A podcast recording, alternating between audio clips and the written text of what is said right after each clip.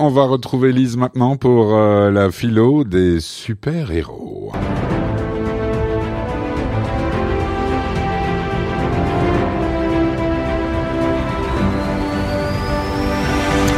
Ça faisait longtemps qu'on n'avait pas retrouvé euh, cette chronique et c'est une chronique particulière aujourd'hui au lendemain de cette terrible annonce de la mort des 21 soldats euh, tombés à Gaza. Mais c'est aussi l'occasion, avec vous Lise donc, de revenir sur la force du peuple juif et surtout sur sa capacité de résilience car depuis le 7 octobre, c'est bien des super-héros et des super-héroïnes que l'on voit à l'œuvre en Israël et partout dans le monde. Expliquez-nous tout cela.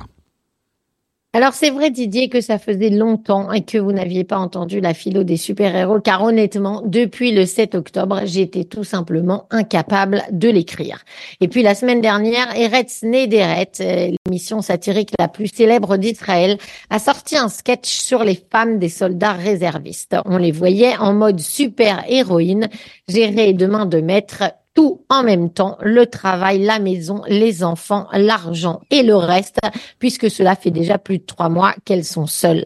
À la fin de ce clip, elles avançaient en rang, telles des Wonder Woman, en criant que si Tzal n'en finissait pas avec les terroristes, elles iraient elles-mêmes déloger Yahya Sinoir de ces maudits tunnels. Et là, je me suis dit de nouveau, car je le pense depuis longtemps, que le peuple juif tout entier est fait de super-héros. Je ne parle même pas ici de ceux de la Bible, même si ce sont les premiers, à commencer par Abraham qui déboulonnait les idoles de son père, Moïse qui était bègue et qui devient le leader politique d'un peuple qui tient tête à Pharaon, Rachel, Ruth, Joseph l'esclave vendu qui devient vice-roi et j'en passe. Côté histoire d'Israël, c'est facile aussi. On a bien sûr David Ben Gurion et Golda Meir et les autres exemples sont légion.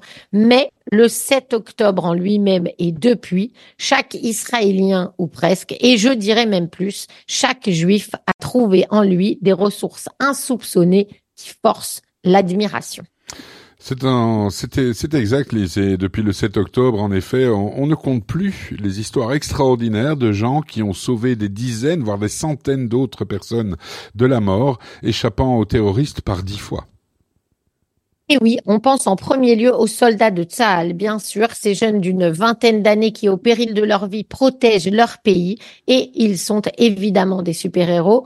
On pense aussi aux jeunes de Nova, aux otages, à leurs familles, aux membres des kibbutz du Sud, à ceux qui inventent des batteries, des lasers, des armes de protection pour leur peuple comme le dôme de fer. Tous ces gens debout qui témoignent sans relâche et alertent le monde depuis le 7 octobre, qui en sont les remparts vivants contre la barbarie et l'obscurité, et tous les autres partout dans le monde, quasi anonymes, qui collectent de l'argent, déplacent des montagnes. David, Simon, Sarah, Lydie, Céline, Gilles, Laurence ou Daniela, ils se reconnaîtront. Ils cuisinent pour les soldats, leur fournissent ce dont ils ont besoin, aident les mères seules, envoient des valises, des bateaux, des avions. Et puisque ce podcast s'intitule La philo des super-héros, celui qui nous semble correspondre au profil des Israéliens c'est Batman. En une seconde, comme ça, le logo de Batman est apparu dans votre esprit avec son imagerie noire de chauve-souris et vous vous dites qu'en le voyant si sombre, on a de sacrés doutes sur ses capacités à nous guider vers la lumière. Et pourtant, D'abord, il faut comprendre que la plupart du temps, les gens qui sont heureux ne sont pas ceux qui n'ont jamais eu de problème. Personne ne peut échapper à la perte d'un être cher, à la maladie, à la solitude, à la pauvreté, à un moment ou à un autre de sa vie. Les gens heureux sont donc justement ceux qui ont vécu des situations difficiles voire dramatiques, et qui les ont surmontés. C'est parce qu'ils savent qu'ils ont cette force en eux et qu'ils réussissent malgré tout à percevoir la beauté de la vie malgré ses bas et c'est ce qui leur permet d'apprécier les hauts encore plus. Et là, vous comprenez bien le parallèle avec les Israéliens et les Juifs en général. Secondo, Batman, comme les Israéliens, a été victime de traumatisme. Il a vu ses parents se faire assassiner sous ses yeux alors qu'il était enfant et il a transformé cela en force. C'est exactement ce qu'on appelle la résilience, un concept qui a été euh, découvert et popularisé par un juif célèbre, Boris Cyrulnik. C'est d'ailleurs cette souffrance qui va pousser Batman à devenir un justicier et un protecteur pour les autres. Bruce Wayne, alias Batman, devient donc un super-héros uniquement parce qu'il a vécu une situation traumatique. La persévérance, l'engagement, la résilience et la ténacité sont au cœur de sa vie et c'est bien entendu le cas de nombreux Israéliens. Et euh, c'est vrai, et pour illustrer ce que vous dites, ça fait 80 ans que l'État d'Israël vit en état de guerre quasi permanent et chaque année d'ailleurs, lorsque les statistiques sur les pays où les gens sont le plus heureux tombent, à la surprise générale, Israël est toujours bien placé. Exactement, Didier. Et l'an dernier, l'État hébreu était encore à la quatrième place des pays du monde où les gens sont le plus heureux. Et là, vous me dites quoi? Mais ça n'est pas possible. Là-bas, il y a la guerre tout le temps, les roquettes, les terroristes, les attentats, et en plus, les prix sont atrocement chers. Bon, d'accord, il fait très beau, il y a la mer et Tel Aviv est la ville qui ne dort jamais, mais quand même, ça fait beaucoup. Comment expliquez-vous que les Israéliens soient heureux alors que leur vie est plus difficile que celle de la majorité des êtres humains sur cette planète.